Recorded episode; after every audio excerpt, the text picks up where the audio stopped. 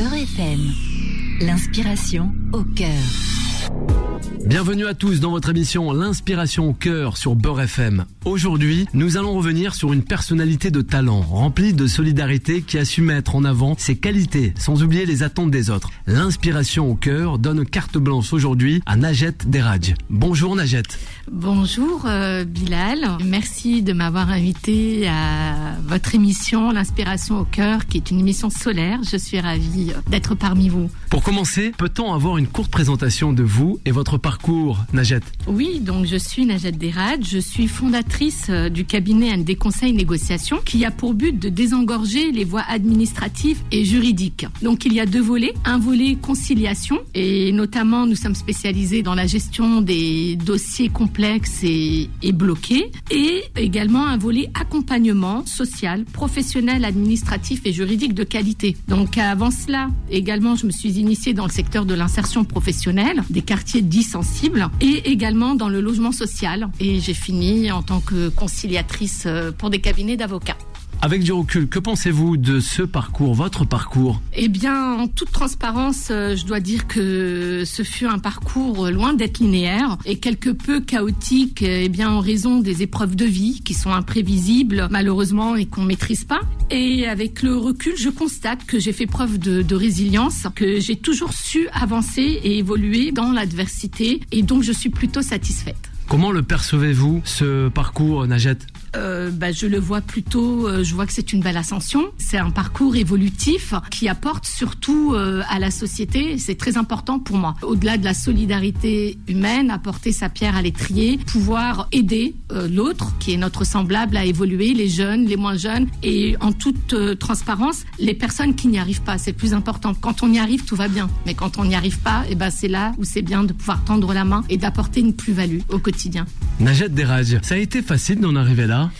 Euh, ça n'a pas été de tout repos, car euh, ayant une personnalité qui a souvent dérangé, en raison de mon franc-parler, de mes valeurs auxquelles euh, je ne déroge pour rien au monde, et ce jusqu'à ce jour, eh bien c'est pas évident de- d'avancer sereinement, parce que quand on est fier de son identité, que l'on sait d'où l'on vient et que l'on sait où on va, ça dérange l'ego de certaines personnes. Donc c'est pas du tout évident. Euh, et moi, comme on dit, je suis issue euh, également de la diversité, donc il est vrai que ça a été un petit peu compliqué.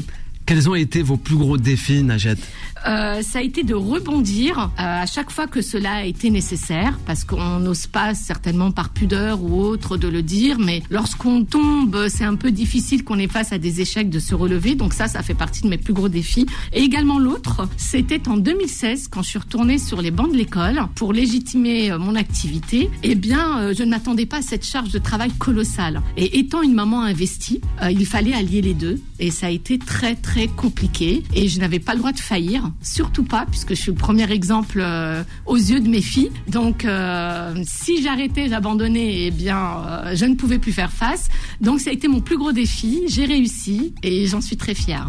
Votre conseil pour ceux qui souhaitent se lancer dans votre domaine, Najet Je ne dirais ne pas lésiner sur les apprentissages, sur le travail, d'être toujours en alerte au niveau du marché du travail, de l'actualité économique, juridique, sociale. Il faut vraiment être en alerte et toujours faire son pas de côté, comme disent les interactionnistes, et afin de rester objectif en toutes circonstances. Vraiment, Euh, garder, faire preuve de discernement et être correct, c'est très très important. Également, euh, pour réussir dans ce domaine, je dirais qu'il faut être impartial et neutre, c'est la clé, et cultiver l'empathie, parce que derrière un dossier, il y a un être humain et il y a souvent des familles. Et ça, il ne faut jamais, jamais l'oublier. On n'a pas affaire à un dossier, on a affaire à une personne ou à des personnes.